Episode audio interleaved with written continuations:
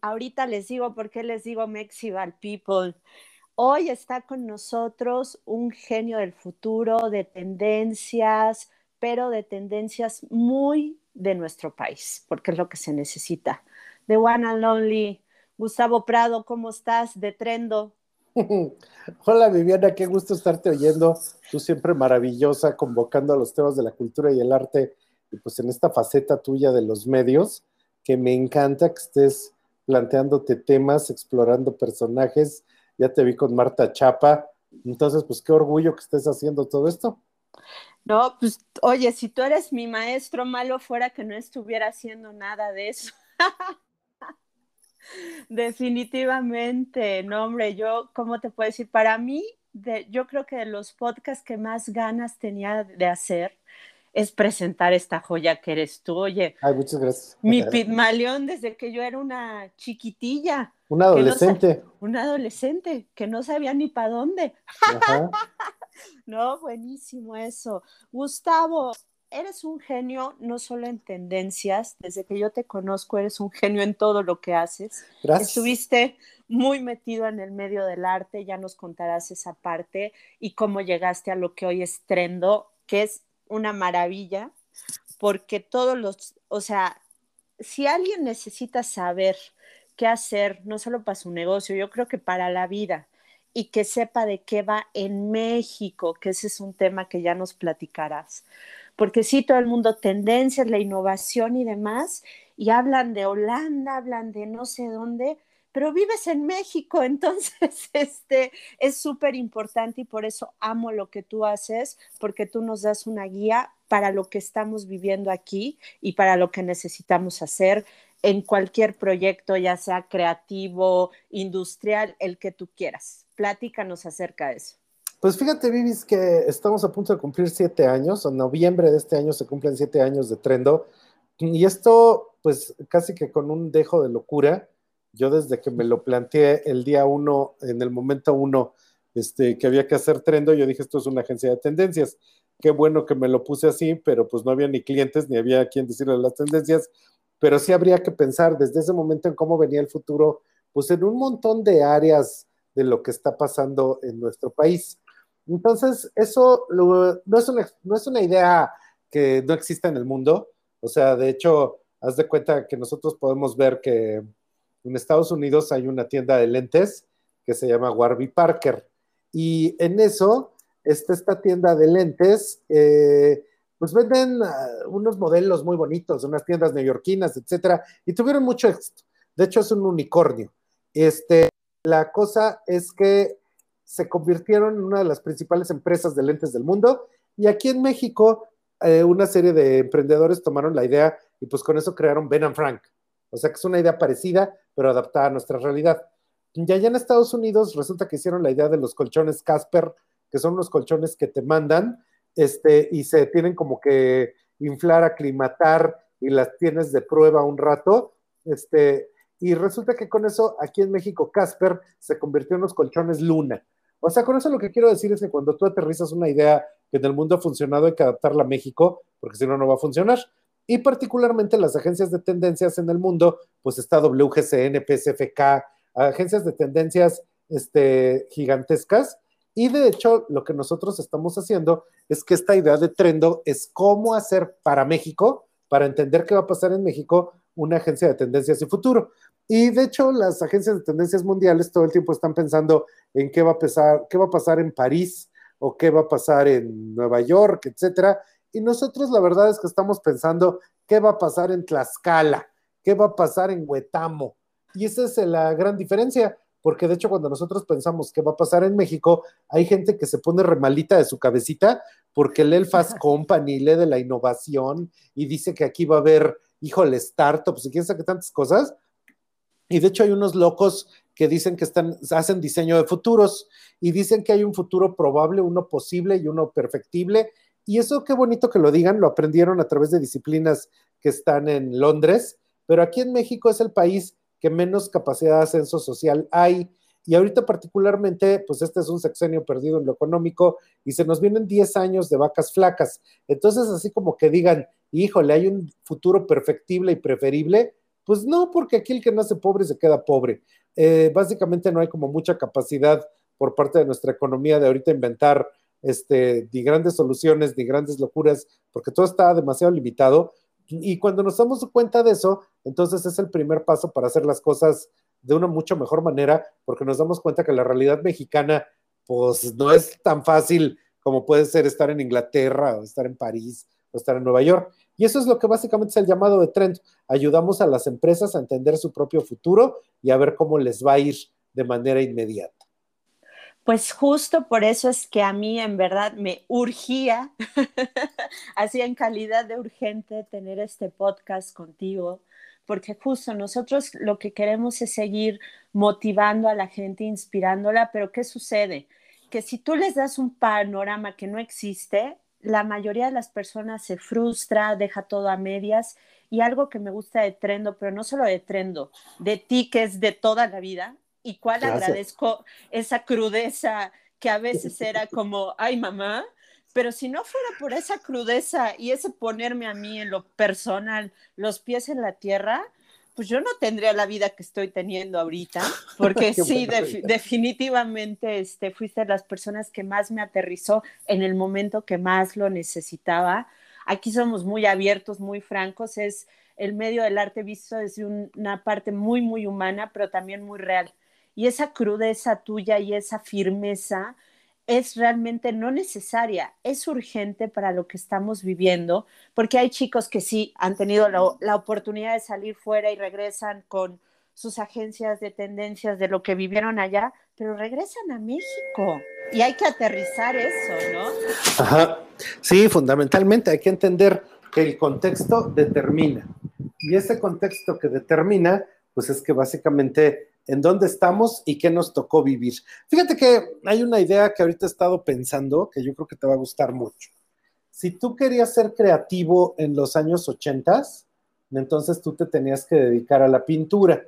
Y de hecho, precisamente en los años 80 había como toda esta cuestión del arte, ¿no? Del arte ahora sí que con minúscula. Y entonces a lo mejor estudiabas en la Esmeralda y después te ibas a poner a exhibir en el Museo del Chopo, donde tú quisieras. De hecho, había un texto de Raquel Tibol o de Teresa Alconde que se llamaba Los Siete Templos, que decía que tu templo número uno, estudiar en las escuelas de arte San Carlos de la Esmeralda. Templo número dos, este, exponías en la Galería José Velasco, María José Velasco, en el Chopo, en algunos lugares así. Y que después de eso ya pasabas por el Carrillo Gil, por el Museo de Arte Moderno, y eventualmente, si todo se lee bien, te convertías en el gran maestro del arte mexicano y hasta te velaban en Bellas Artes. Pero para los años noventas, si tú querías ser ya no se trataba de ser pintor, ahora se trataba de ser fotógrafo. Y en los años 90 se crea Conaculta y crean el Centro de la Imagen y Fotoseptiembre. Y había un montón de chamacos que querían ser fotógrafos, ¿no? Ahí iban con su cámara. Y ahora en vez de que tú estudies licenciaturas de arte, siguen existiendo, pero ahora hay talleres, muchísimos talleres. E inclusive hay talleres de acceso para los niños, que eso se llamaba Alas y Raíces, y pues ahora crean el Centro Nacional de las Artes y el FONCA, las becas, etc. Pero para el año 2000, si tú querías ser eh, creativo, estudiabas gestión cultural y en eso pues este, se buscó profesionalizar la gestión cultural y que tomaras este, pues toda una serie de certificaciones, venían mucho como de España, y ya te volvías un gestor cultural. Pero para el 2010, si querías ser creativo, tenías que participar de los diseños entonces la gente de diseño empezó a ver las estructuras de los museos y de las galerías y de los libros y empezaron a hacer todo lo que había en arte, pero esta vez para los diseñadores. Pero en el 2020, si tú quieres ser creativo, pues te dedicas a las redes sociales. Y eso es bien curioso porque es el paso de los ochentas del artista performancero a los noventas, el fotógrafo, en los 2000 el gestor cultural, en los 2010 los diseñadores y en el 2020 los tiktokeros y todos lo mismo que hicieron al mismo tiempo. Todos querían expresarse, todos querían hacer algo creativo, todos querían que los vieran, todos querían comunicar, solo que fue cambiando la manera de hacerlo. Entonces, de hecho, si tú ahorita estuvieras en los años 80, Viviana, pues seguramente tendrías un programa de radio o de televisión, pero en los 2020, pues es un TikTok, es un, es un podcast, es esto que son las manifestaciones del mundo actual. Y eso nos enseña, pues, que ha cambiado tanto lo que era la cultura como lo que era la institución cultural, como lo que eran las manifestaciones culturales. Y ahorita uno dice, hay chamacos babosos, no me están perdiendo el tiempo tiktokeando. No, es que no hay la perspectiva para darnos cuenta de que es una manifestación cultural tan fuerte y tan pesada como las anteriores, pero a través de una generación completamente distinta. Más que de acuerdo. ¿Y sabes algo? Me acabas de abrir los ojos a que yo soy tan 2000 yo, estudié, sí, yo estudié curaduría de arte contemporáneo con unos españoles acá en México.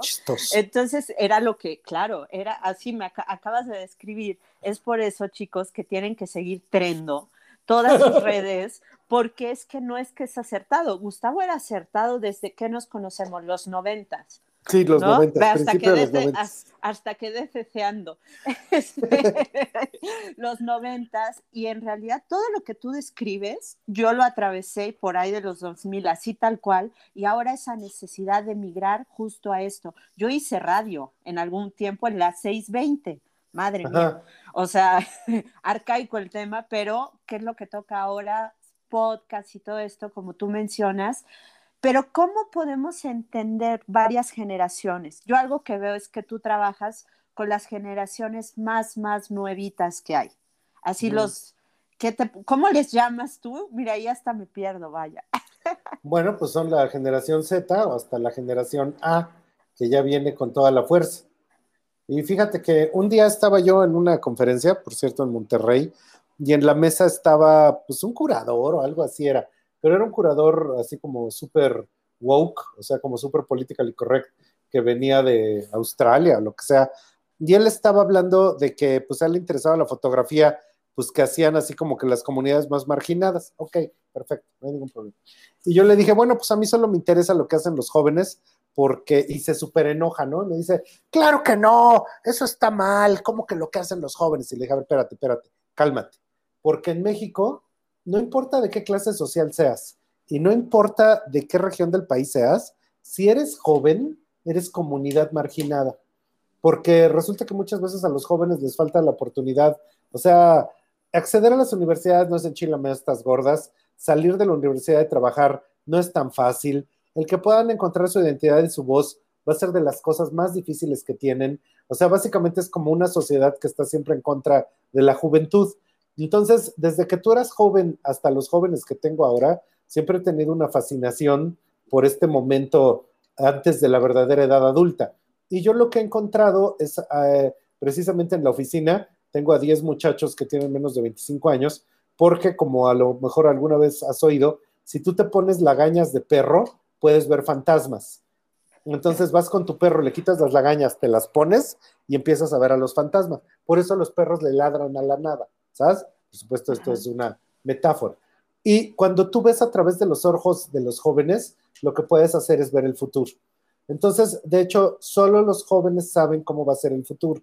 Y cuando dejan de ser jóvenes es cuando olvidan cómo va a ser el futuro y ya solo piensan en el presente.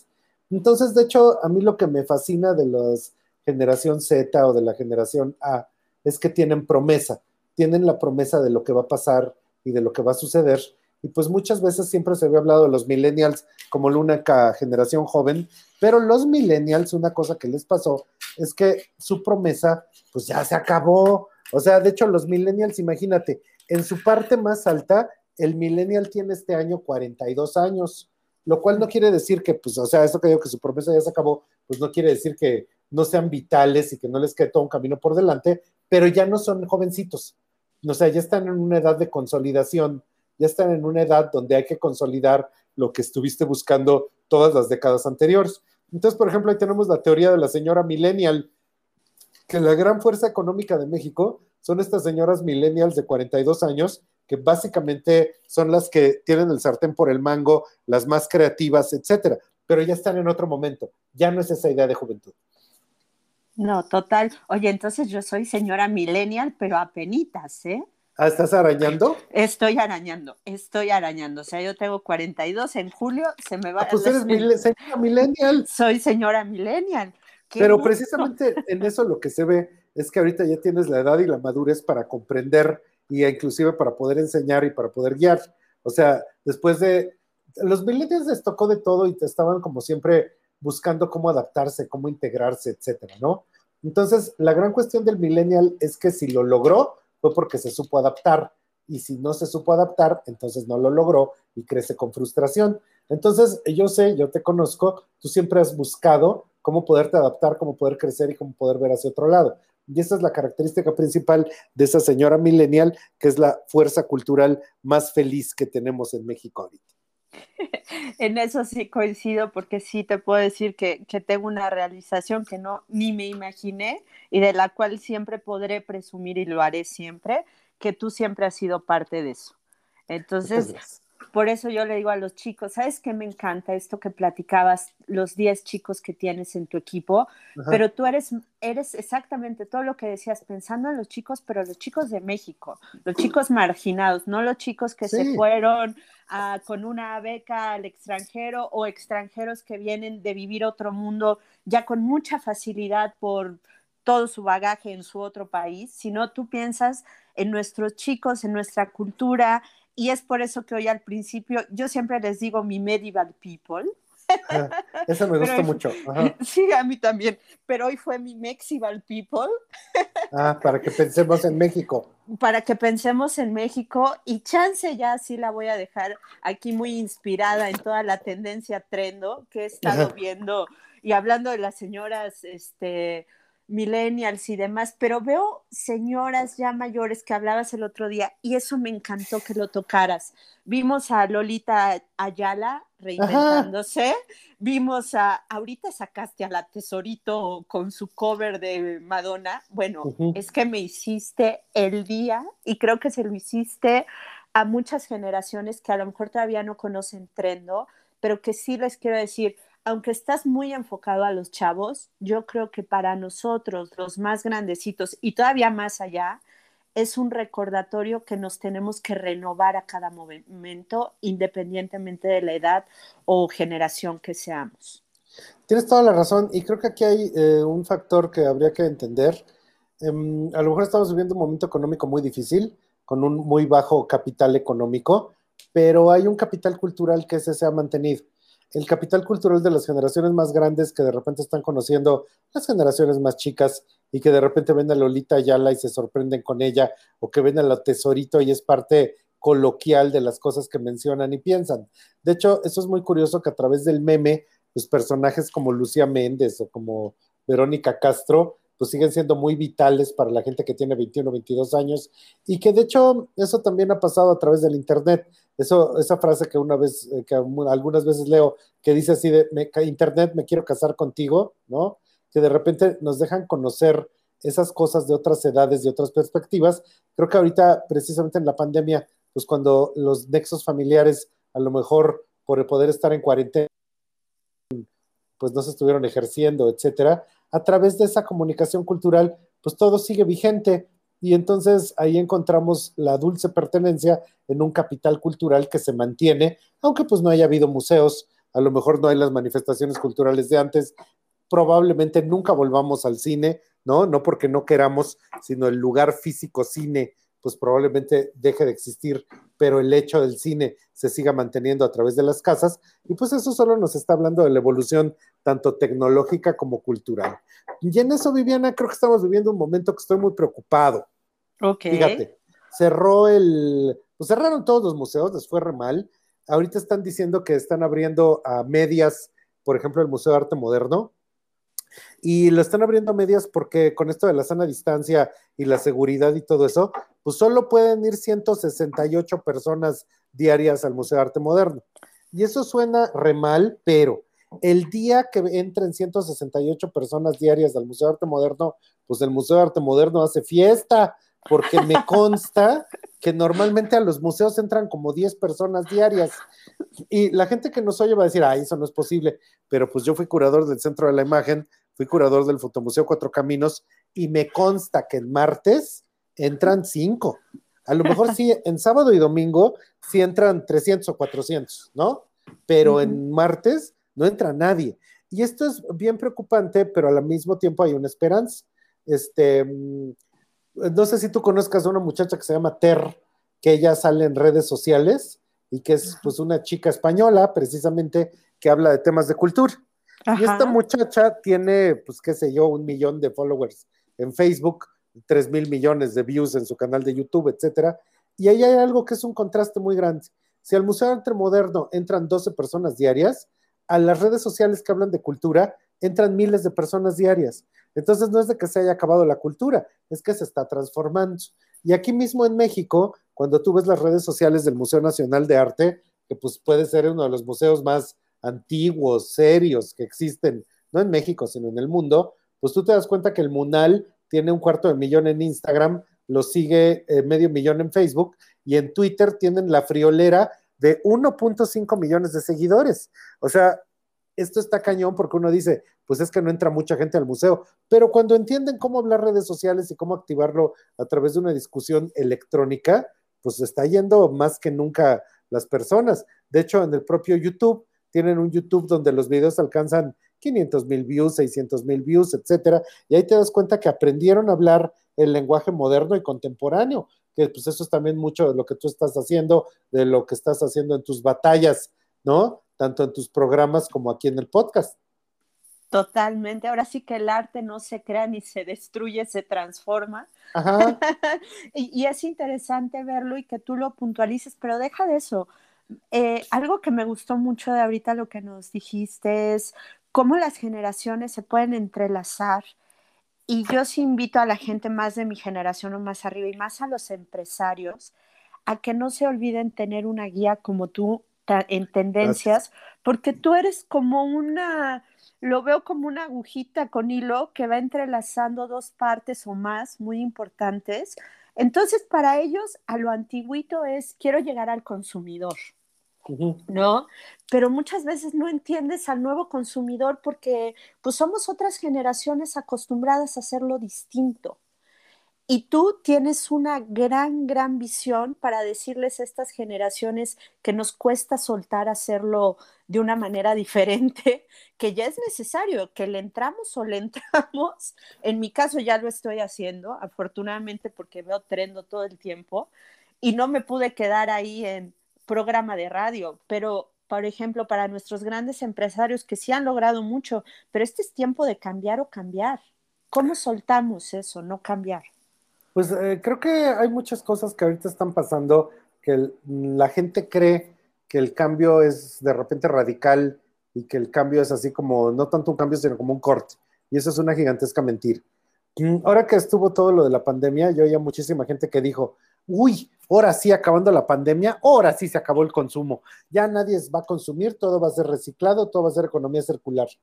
Bueno, pues eso suena muy bonito, pero si de verdad todo el mundo dejara de consumir, pues se acababan todas las empresas. Y cuando esto que de repente nos dicen que para qué quieres dos pares de zapatos si ya tienes uno, pues eso suena muy bien, pero en la práctica eso destruiría la industria del calzado en León, Guanajuato.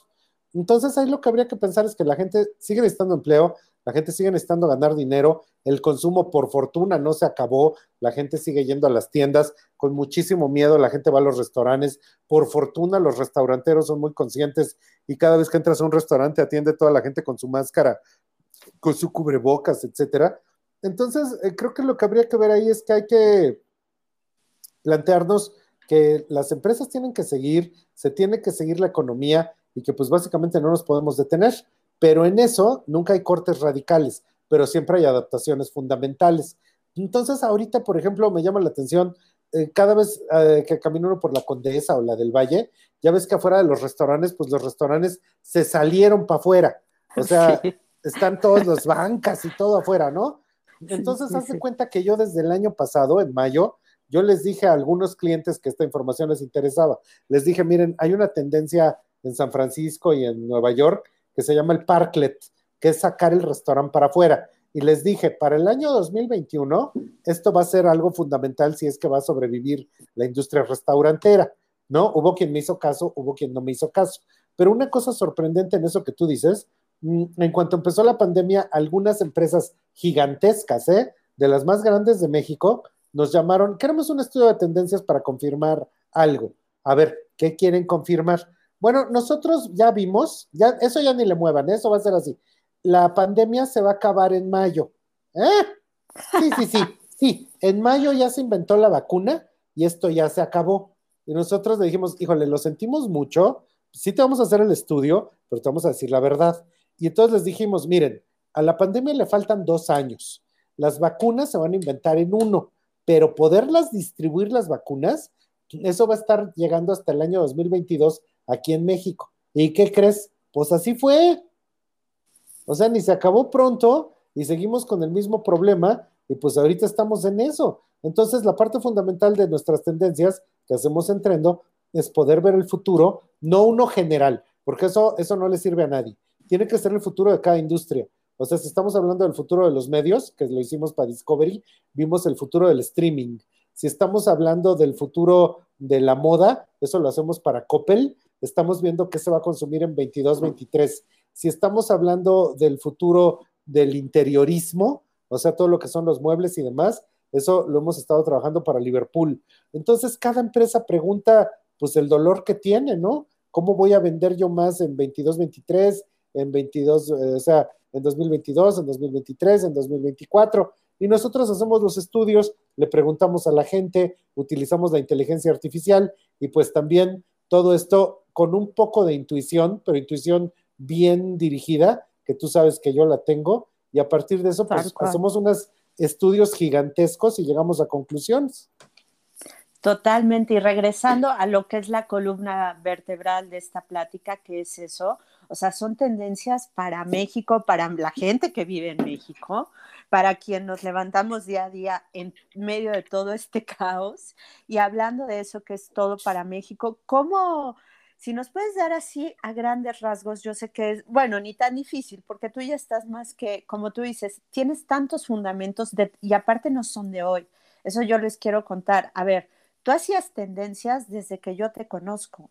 Tú me llegaste a hablar del transhumanismo cuando eso no aparecía, creo que ni en revistas, o sea, tu información es realmente de que, aparte de que tienes un coeficiente intelectual impresionante y todo se te queda como una computadora, este, pero porque realmente te interesas en ir al fondo de todos los temas que tú tocas, pero tienes e, ese tipo de cosas en realidad yo sí lo veo, es como una especie de don el poder visualizar el pasado, ahora sí presente, yo que fui tan fan de esa serie que hilaba los tiempos, pero tú lo haces de manera muy natural, muy basado en todos tus estudios de lo que fue el pasado, de lo que tú viviste y de lo que con esos fundamentos llega a ser el futuro. Con todo eso, ¿cómo ves a nuestro México el día de hoy?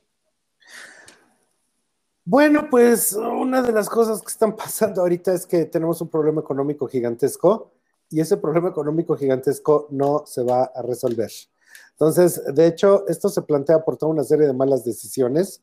Entre ellas están, si vamos a pensar en el futuro, pues pensamos en energía limpia. Y pensamos en energía limpia no porque sea políticamente correcto, sino porque va a ser más barata, más sencilla.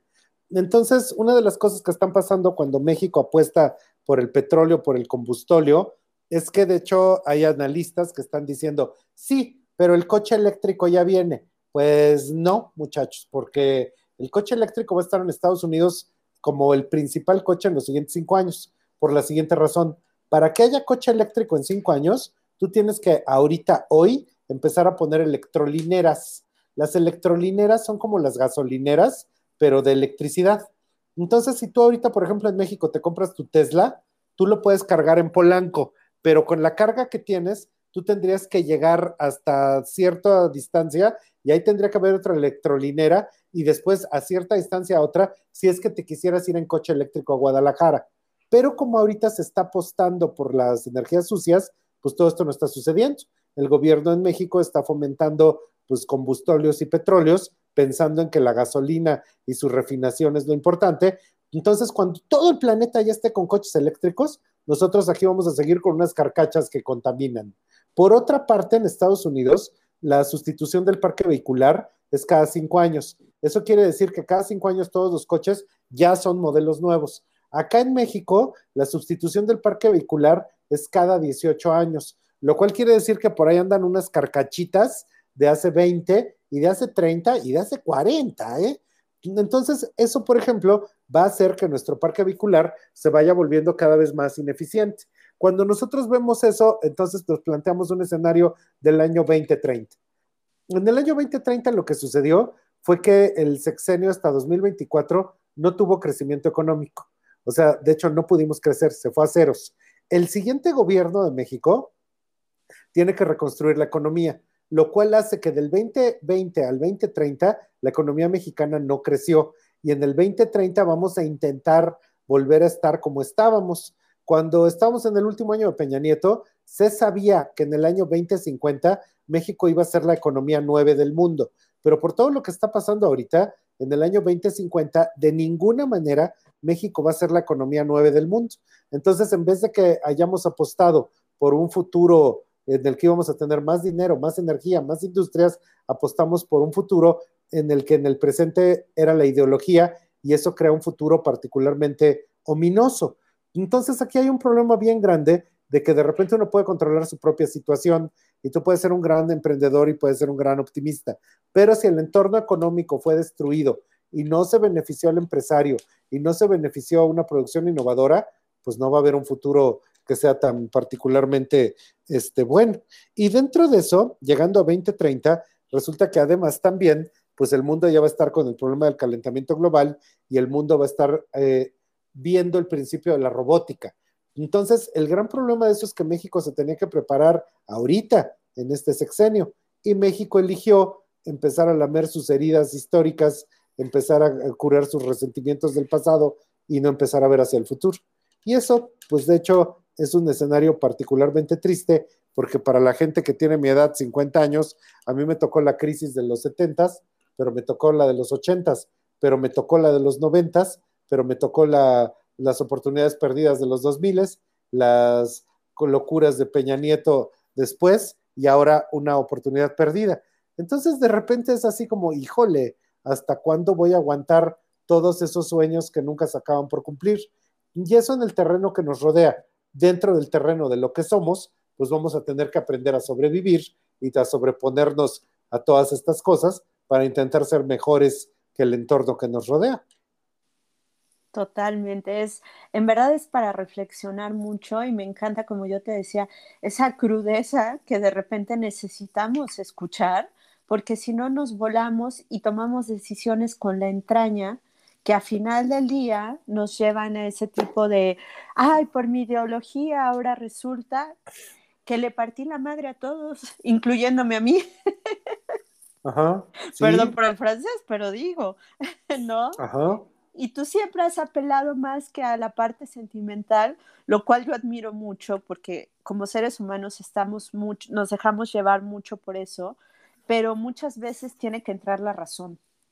Sí, eso creo que ha sido uno de los grandes temas que también es la guía de las tendencias. La parte sentimental debe ser dejada a un lado y tiene que ser hecho a través de la lógica, de la razón, para poder saber qué es lo que va a pasar. Y en eso mismo, pues hay darnos cuenta muy a la maricondo que lo que no funciona y estorba, elimínalo. Este, lo que ya te sirvió mucho, agradecele. Y lo que tienes que tener a la mano para poderlo utilizar como herramienta para el futuro, pues úsalo con sabiduría. Y entonces ahí uno se da cuenta, pues como de repente cuál puede ser el camino, ¿no? Ya se dedica uno al diseño, al arte, a la meditación, al coaching, lo que sea, pues creo que esas son las mismas herramientas siempre. Y ahorita precisamente es un tiempo en el que la gente está en la búsqueda de guías y creo que lo mejor será que sean guías positivas que también te enseñan tú mismo a crecer y a encontrar mejores caminos, porque pues si el río está revuelto, hay tanta, Twitter es verdaderamente un infierno de cómo se está contestando uno al otro, puro pleito, etcétera, pues ahí tendría uno que ver cómo sobrevivir cuando nos están atacando al mismo tiempo las pandemias, el coronavirus, la falta de vacunas, la economía mala, la falta de expectativas, etcétera, pues entonces vamos a tener que aprender a vivir de una manera feliz con lo que tenemos. Y en ese momento, pues hay que aprender a la felicidad de la casa, la felicidad de la gente con la que vives, la felicidad del trabajo que haces y a partir de eso, pues intentar construir un mundo un poquito mejor para ti. En una frase que yo siempre digo y que parece que es maligna, sálvate tú. Y una vez que te salves tú, si lo logras, salva al mundo, pero no intentes salvar al mundo si ni siquiera te has salvado a ti mismo con eso estoy más que de acuerdo, porque con los golpes que me, durante toda la vida entender que primero es uno y desde ahí tú puedes dar algo mejor. Y creo que lo hemos vivido nosotros que hemos estado tan cercanos siempre, que obviamente no podemos ayudar si no estamos nosotros en la posición para hacerlo, ¿no? Sí. De hecho, vemos el colapso y vemos así como el crepúsculo de muchísimas figuras que en el pasado pues eran las figuras señeras. Entonces uno ve que, por ejemplo, se muere Felgueres, ¿no? O se pueden morir toda una serie de personajes importantes en la plástica. Y ahí la gran pregunta que sigue es, ¿y pues quién va a sustituir esos lugares, no? Y de hecho, por supuesto, de los jóvenes tienen que surgir talentos y promesas, de los que ya están trabajando tiene que haber gente que lo siga trabajando, pero precisamente es un momento como muy duro. Se acaba de morir en fotografía Marco Antonio Cruz, o sea, por todos lados ves de repente hoyos que empiezan a quedar y pues ahí lo que a uno le toca es a través de la cultura pues llenar esos hoyos. Tal cual, yo siempre he dicho que el arte ha sido una tabla de salvación, porque en mi caso lo ha sido en mi vida, ¿no? Entonces, pero para el mundo también parece romántica la idea, pero sí necesitamos algo de qué sostenernos y casi siempre, si no es que siempre, las bellas artes y todas estas exaltaciones de el carácter humano han sido las que nos han hecho seguir adelante con esa inspiración, ¿no? Sí, y de hecho también una de las cosas que de repente pasan es que en el mundo contemporáneo la gente se da cuenta que hay pues formas artísticas que a lo mejor eran muy vacías o que no tenían como mucha razón de ser. Pero siento que estamos en un momento de redefinición. Muchísima gente muchas veces critica a Gabriel Orozco caja de zapatos vacía, pues no tiene ningún valor, pero particularmente ahorita en este momento, este, pues están cerrando un montón de museos y Gabriel Orozco se convierte en el artista favorito del Estado, le están dando miles de millones de pesos o de dólares para crear una serie de instituciones inútiles. Y entonces este cuate está creando lo mismo que él hizo vacío en el arte, pues está creando cosas que van a ser totalmente vacías en la gestión cultural. Déjame, déjame contarte, está creando para Chapultepec 10 museos. Y de esos 10 museos, uno de ellos es el museo de su generación, para que puedan exponer ahí a Varo, a Vargas Lugo, Orozco, etcétera. Y esto es una locura. O sea, de verdad voy a hacer mi club de Toby para que expongan mis amigos. híjole, qué duro. Están haciendo eh, las bodegas que tenía Limba, las bodegas de todo, de todo el Limba, las van a hacer ahora un museo, que va a ser el Museo Bodega Nacional de Arte. Y es así como de, ¿por qué están gastando esos dinerales en proyectos que pues no benefician a la cultura? Porque pues son cosas, elefantes blancos, que después no van a poder seguir manteniéndose. Y eso también nos habla de que esos artistas que tenían obra vacía, van a crear instituciones vacías y entonces es cuando uno voltea y dice, híjole, yo mejor recurro a la buena pintura, al buen grabado, a la buena escultura y a lo que sí dejó un camino, como puede ser desde el maestro Toledo, que también recientemente fallecido, ¿no? Esto que te digo de Felgueres, o sea, todos esos que sí hicieron como toda una línea en la plástica mexicana y camino sólido que tampoco se permitía tantas mentiras, tú. Tal cual, ahorita es, pero es también como un reflejo, yo creo que de toda, no solo la humanidad, sino de lo que estamos viviendo en México, ese vacío eterno de decir, de quedarnos sin esperanza y de que siempre, no sé por qué tenemos esta idea de que es para alguien más.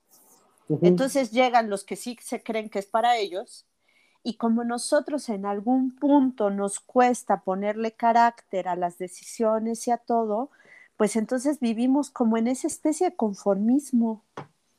Sí, es, lo veo, es una reflexión brillante.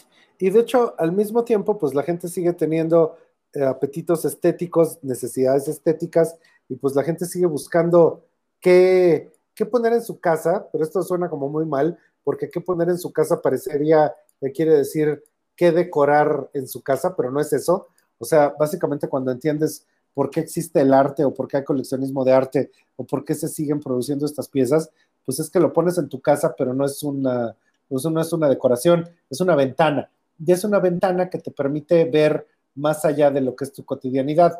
Y en ese sentido, pues aumentar tu capital cultural y poder tocar con esto que puede ser, tocar con un dedito, esto que podría ser la eternidad o lo que podría ser como lo mejor que tuvieron los humanos en sus búsquedas estéticas, artísticas, ¿no? de expresión.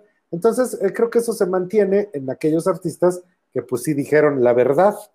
Hace poquito, fíjate, fui tutor del Fonca en Jóvenes Creadores. Ah, qué y fue una experiencia muy bonita porque había de todo. Había unos huevonzazos que no hicieron nada y que yo dije así de quítenles la beca, ¿no?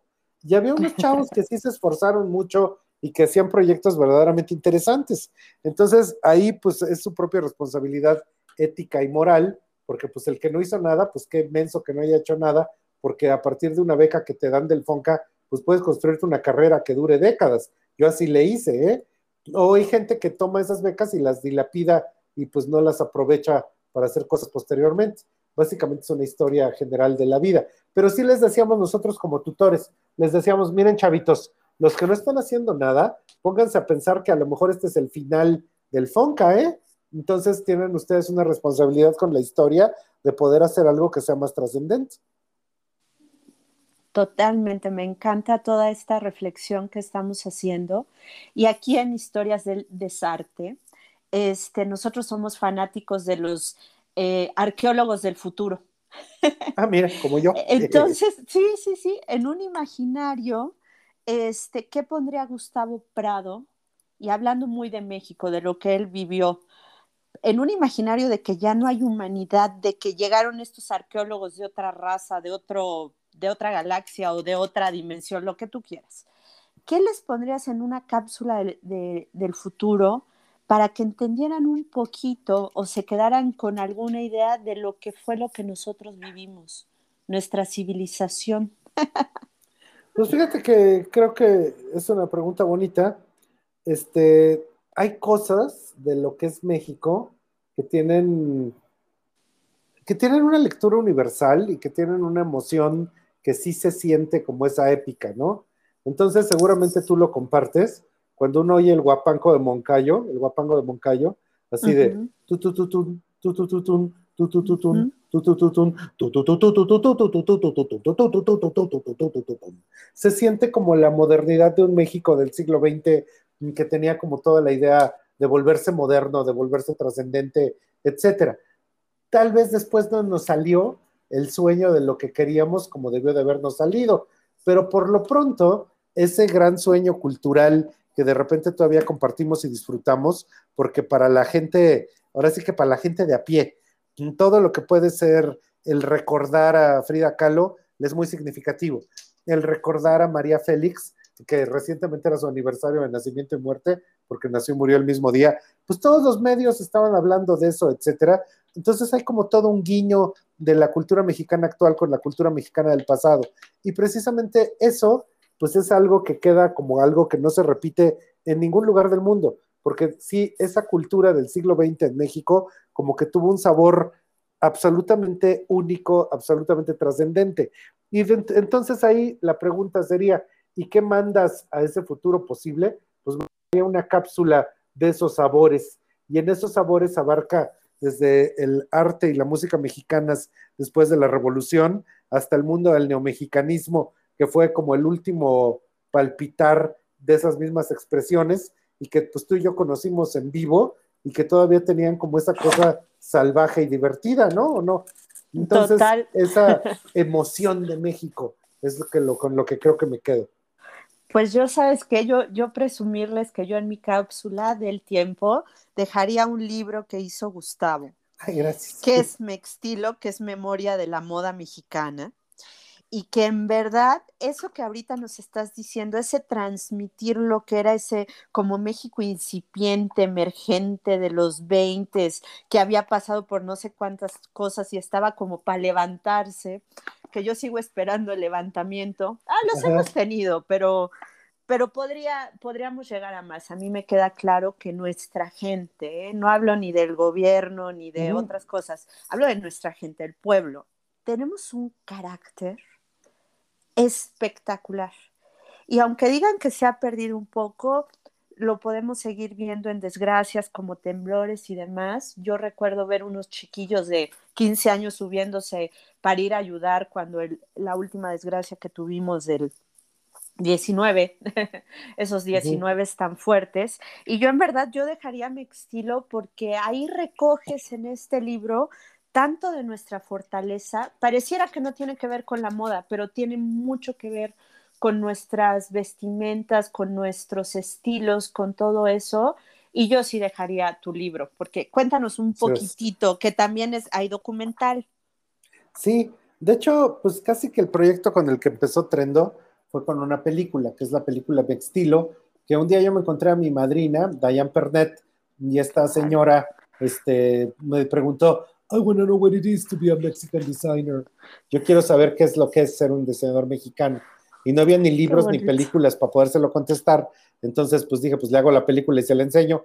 Ella que hice la película, eh, pues me di por hacer el libro. Que esto fue el proyecto de fondeo que más dinero ha recaudado en México, 600 mil, 700 mil pesos. Y con eso se imprimió el libro, que es un mamotreto gigante de 500 hojas y 2 kilos de peso que hace un recuento de todo lo que es la historia de la moda en México, haciendo ecos paralelos continuos con lo que sería la historia del arte mexicano, la historia de los diseños mexicanos, y que de hecho el libro, pues todavía hay unos para vender por ahí, pero está para descarga gratuita en PDF. Entonces cualquiera lo puede este, descargar. Pero ahí hay algo que yo difícilmente cuento, porque no hay a quien contárselo, y es que a lo mejor eh, hacer un libro de la historia de la moda en México que no se había hecho así nunca, en el año 2017, pues en realidad fue algo que empecé yo a juntar desde los años 80 y que no hubiera yo podido juntar si no hubiera sido porque nuestra este, figura paterna, tanto de Viviana como mía, es el maestro Adolfo Patiño. Y Adolfo Patiño era alguien que juntaba cuanta cantidad de chingaderas se les puede ustedes imaginar. Entonces tenía cajitas de anillos de baquelita, de revistas de los 20, de recortitos de los años 30, etc. Y en eso, no sé, poder ver cómo él estaba conjuntando la historia de México a través de envolturas de aspirina, o sea, eso como que me dejó una búsqueda y una necesidad de empezar a contar una historia y recopilarla. Y en realidad el poder hacerme estilo, o sea, es una respuesta al mundo del arte del neomexicanismo de los años 80 y fue mi respuesta neomexicana, este, pues que nadie se da cuenta pero no se lo pude contestar a los 80s, ni a los 90s, ni a los 2000s, y solo en 2017 pude yo contestarle a esa década. Y a través de Mextilo, pues estoy hablando con Patiño, con Melquiades Herrera, con los artistas de aquella época y de aquel tiempo que estaban pensando precisamente en la identidad y en la manera de hacer un arte nacionalista. Y de esa manera, pues creo que es como muy coherente, ¿no? Que me haya yo puesto a pensar en la moda mexicana y cómo tangibilizarla, pues porque básicamente fue algo que había pasado en mi vida durante todo el tiempo. Fueron mis primeros maestros, mis primeras enseñanzas de lo que tenía que ser el arte y la cultura, y esas primeras enseñanzas tenían un lado de la lagunilla, un lado de pinturas de Helguera, un lado de poder recordar y recortar todos esos pequeños momentos en papel que quedaban ahí de exposiciones, galerías, y en ese caso pues fue adaptado para poder contar la historia de la moda pero pues creo que tiene una gran línea de agradecimiento con esa década ochentera, donde pues muchas cosas se gestaron. Entonces lo que yo siento es más como vamos a tener una tendencia a restaurar el México que ya tenemos, será una restauración o definitivamente hay que destruir todo para construir de cero. ¿Qué opinas tú? Híjole, pues es que eso es muy curioso. Ahorita estamos en el destruir todo, pero no nos han dicho que van a construir. Entonces, eso es muy grave. Pero precisamente eh, una cosa que estamos estudiando, Viviana, y que va a empezar a salir ya como en noviembre, aquí en Trendo, son los estudios de la decepción. Entonces, los estudios de la decepción es una categoría que ya existe y que tiene que ver cuando la gente se encandila con algo, ese algo le falla y pues la gente quiere pasar a otro lugar. Cuando la gente quiere pasar a otro lugar, busca cómo restablecer el pasado glorioso o busca cómo construir un futuro diferente. Entonces, por ejemplo, Trump acaba de pasar por el Make America Great Again. Eso era restaurar el pasado glorioso. Pero ahorita Biden está en el vamos a construir el futuro del cambio climático de la Tierra. O sea, está viendo un futuro fulgurante. Entonces, creo que algo que nos va a pasar en México es que ahorita todo se está destruyendo. No nos han dicho con qué lo quieren sustituir, pero sí es un momento de destrucción. Una vez que pase la destrucción, habrá un momento de decepción y en ese momento de decepción tendremos que escoger si oímos al viejo mexicano e intentamos volver al pasado que ya fue, o si oímos al nuevo mexicano e intentamos ver hacia el futuro y por primera vez, ahora sí, levantarnos. Lo cual suena muy optimista y sí va a pasar, pero va a pasar después del 2030 y tantos y hacia la década del 40 y en adelante. O sea que yo no sé si lo voy a ver. bueno, esperemos ver, aunque sea la, la, mayor parte de la película, e imaginar el desenlace. Y en dado caso, si existe la reencarnación, aunque yo no sé si yo me la quisiera echar, siendo honesta. a lo mejor me gustaría irme en otro formato, por otro lado, a otras cosas todavía aún más futuristas, pero bueno, esas son cosas que solo quedarán en el imaginario nuestro. Y este, ay Gustavo, ¿qué te puedo decir? Esta plática ha sido, yo, yo le, le, le traía muchas ganas. Claro que sí, yo también. le traía muchas ganas. ¿Por qué? Porque vivimos en México, somos mexicanos, nuestras circunstancias son de aquí, no son de otro lado.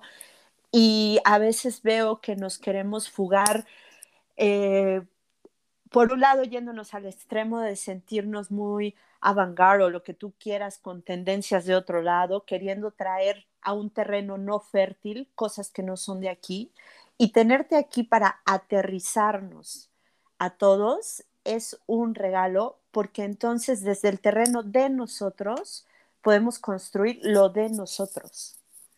Eso efectivamente es una cuestión fundamental cuando entendemos que, a ver, como país, ¿no? Estamos aquí en nuestra circunstancia, en nuestra, ahora sí que lo que nos tocó vivir, que es único, y solo a partir de nosotros lo vamos a construir. Y me molesta muchísimo esta visión curatorial que de repente te cuenta que casi, casi que el arte y el diseño mexicano existen gracias a que un extranjero nos lo trajo. Esas son mentiras, o sea, nosotros tenemos toda la capacidad de crear y de pensar en nuestras propias manifestaciones. Y creo que eso hace mucha falta como una cuestión de seguridad, o sea, podernos ver sin conflicto para construir un presente más feliz, ¿no? Y una identidad más sólida.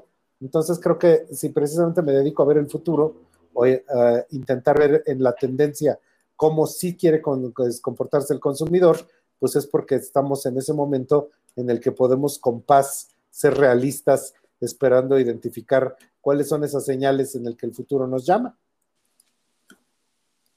Totalmente. Y sabes algo, ya para finalizar, como nosotros estamos muy, muy enfocados a los nuevos creadores, a, a seguir inspirando desde un lugar real, no, no queremos vender ni espejitos, este, ni reflejos que no sean. ¿Tú qué les dirías, no solo a las muy, muy nuevitas generaciones, sino a todos en general? Eh, ¿De dónde nos agarramos o cuál sería tu mensaje de esperanza o incluso tal vez de no esperanza para tener esperanza? ¿Por qué no? pues en algo que es parte fundamental de la historia tuya y mía, tuvimos un maestro este maestro es el, un artista muy importante que es Adolfo Patiño. Y Adolfo Patiño era muy joven, este, murió, o sea, se murió al cumplir 50 años, ¿no? Y digo de una manera muy joven, pues porque tú te acuerdas, era la encarnación misma de la juventud y el optimismo, ¿no? Sí. Aunque tenía nubes en su vida, como todo mundo, y tenía una gran sombra, entonces, pues eh, era alguien que era como muy optimista y demás. Ahora, Adolfo Patiño era un cabrón porque él decía que él se iba a morir de 100 años el día de su cumpleaños, pero como era un cabrón, se murió de 50 el día de mi cumpleaños. Así es, así Entonces, una cosa que pasa ahí es que a partir de su muerte y a la fecha, él me enseñó algo. Y lo que me enseñó es que todo pasa, todo acaba. Y si no lo disfrutas en el momento, pues te vas a arrepentir mucho. Entonces yo quiero mucho a mis perros, pero mis perros se van a morir eventualmente, como ya ha pasado. Entonces eso me enseña a disfrutarlo segundo por segundo.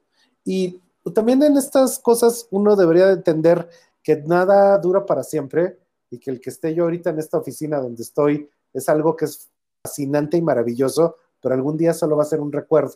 Entonces, cuando uno entiende eso, entiendes aquilatar el presente. Cuando me entendí por qué tenía que aquilatar el presente, fue cuando entendí por qué tenía yo que pensar en el futuro. Y eso es algo fundamental porque muchas veces la gente no entiende la, no entiende la maravilla del presente, no la quilata, y precisamente por eso elimina el futuro, porque si pudiera quilatar el presente, lo podría, lo podría agradecer mucho y lo podría construir mejor, pero como acaban por no apreciarlo, pues no les importa y dejan ir el futuro. ¿Te fijas qué curioso? Que eso eh, tiene que ver con el hoy, pero que determina el mañana. Es, ¿cómo te puedo decir? Es la, perla de, toda la, la, entrevista porque muchas veces se nos olvida que la decisión de hoy tiene tanto que ver con el futuro que espero. Y sí, efectivamente, tenemos que hacernos más responsables, pero también más disfrutables. Porque si no, se nos está yendo entre las manos. Es como agua, ¿no? Que se va entre las manos. Y, y, justo por eso, aquí es en Historias del Desarte, todos mis invitados, para mí esto es una curaduría de obras de arte que son la gente que ha tocado mi vida. Ah, qué bonito. Eso, eso es lo que es Historias del Desarte. No es, es, es mi propia exposición de las obras de arte que para mí son personas que con su historia han tocado la mía. Entonces siempre a estos invitados, a estas obras de arte que invito al, programa y, en que muestro esta colección, siempre tenemos una anécdota en común. Nosotros tenemos no una, tenemos como diez mil, miles, siempre hemos dicho que hemos vivido como 100 años en, los que ya tenemos, pero ¿cuál que te, que, que te sea? Bueno, es que a mí todas contigo son entrañables, esa es una realidad pero siempre me gusta compartir esta coincidencia que tengo con mis invitados porque es mostrarle a la gente que aparte de admirar mucho tus conocimientos, lo que tú haces, de qué manera tú puedes llegar a tocar mi vida y yo puedo llegar a tocar la tuya, porque eso tienen todos en todos sus tutores. Algo que siempre les recuerdo yo cuando pones contenido de Trendo es que lo vean, porque para mí fuiste un tutor y sigue siendo, obviamente, entonces, chicos, no se pierdan, en verdad, si se los insisto, es porque, y más a las muy, muy nuevitas generaciones que son más fáciles, y tener un tutor como Prado, ay, hijo, ¿qué les puedo decir? Entonces, ¿qué anécdota para ti sería de todo lo que hemos vivido? Yo sé que es difícil, que le podamos contar, que le podamos, bueno, sí podemos, claro que podemos, este, contar a nuestra audiencia porque hemos tenido unas tanto muy hardcore, otras muy divertidas y otras incluso un poco dramáticas, pero es así. Pues creo que fundamentalmente, Viviana, es que yo te conocí muy chica y en eso que eras muy chica estabas buscando cómo poder, eh, pues cómo ensachar tu perspectiva del mundo a través de la diversión, ¿no? Y en eso después pudiste pasar a un momento en el que empezaste a tener un interés artístico, en el que empezaste a buscar empezaste a mirar y empezaste a leer. Tuviste una suerte extraordinaria de que de verdad casi que por accidente caíste en un medio de las artes. Y en ese medio de las artes, pues éramos mucha gente que nos dedicábamos a esa idea y que pues ahí tú también como que encontraste una cosa de vocación. Y eso se ha ido transformando en muchas cuestiones, en muchas búsquedas, ¿no? Que muchas veces le buscan sentido a la vida, pero que precisamente algo que has podido hacer es que has demostrado adaptabilidad y esa adaptabilidad básicamente lo que te ha permitido ha sido sobrevivir y crecer. Y eso es algo que no todo mundo tiene, porque de hecho la anécdota principal es que cuando nosotros volteamos para atrás y vemos pues desde Patiño a Escobar, a la doctora, a, este, a muchísima gente de los ochentas y los noventas, ¿no? Yo los míos, tú los tuyos, y pues de repente uno ve un camino de gente que se murió porque no se supo adaptar entonces, en lo que tú y yo nos encontramos tanto tiempo después es en esa capacidad de adaptación. Y en esa capacidad de adaptación uno no es uno, uno es muchos. Y tienes que renunciar a, muchos que tú fuiste para ser otros que te que dolió mucho ser. O sea, a veces uno tiene que ser lo que no quería ser y tiene uno que dejar lo que quería uno mucho ser, lo tiene uno que dejar, pero esa capacidad de adaptación lo que da es permanencia. Mi madrina, o sea, imagínate tú, o sea, estamos hablando tú aquí yo, pero también mi madrina, Diane Pernet, ella dijo una vez, yo he venido al mundo a inspirar y a que me inspiren. Y esa frase es una frase preciosa, porque básicamente ella ahí lo resume.